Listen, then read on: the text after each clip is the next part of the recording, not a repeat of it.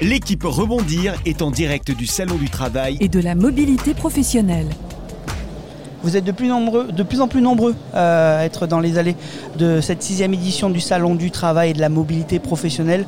Pour ceux qui ne peuvent pas venir, ne peuvent, pas se déplacer ou venir à Paris, vous pouvez toujours tout retrouver évidemment en direct de CDI euh, Podcast. On va s'intéresser maintenant à l'emploi public avec euh, Marie euh, qui accueille autour de la table Sigrid Berger qui est la fondatrice de Profil Public.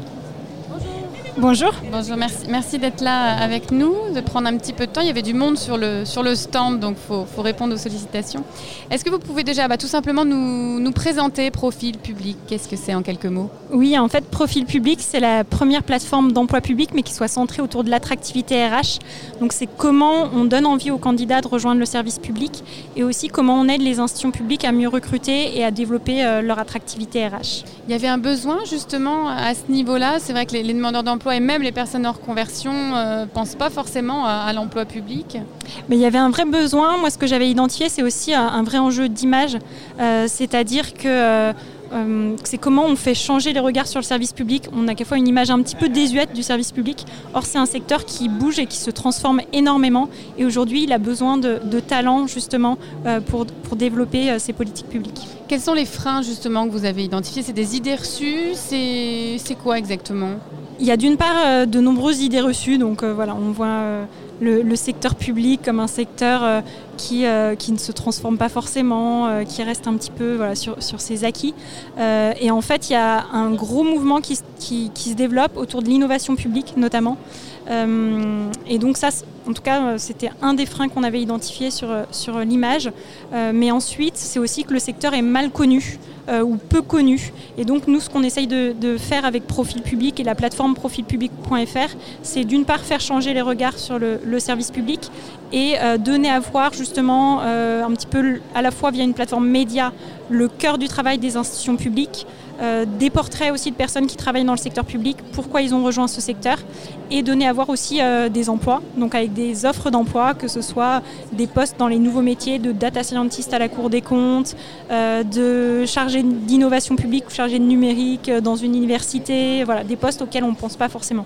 Justement, quels sont les, métiers sur lesquels il y a le plus de besoins? J'imagine que c'est très très très large. Est-ce qu'il y a, un secteur, un domaine d'activité qui se démarque un petit peu? En termes Alors, de besoins Je dirais ce qui se développe de plus en plus, c'est vraiment justement les nouveaux métiers, donc tout ce qui tourne autour du numérique. En tout cas, les administrations recrutent beaucoup sans concours et du coup euh, voilà, sous contrat euh, des professionnels du numérique, donc dans les systèmes d'information, des data scientists, donc les métiers de la donnée.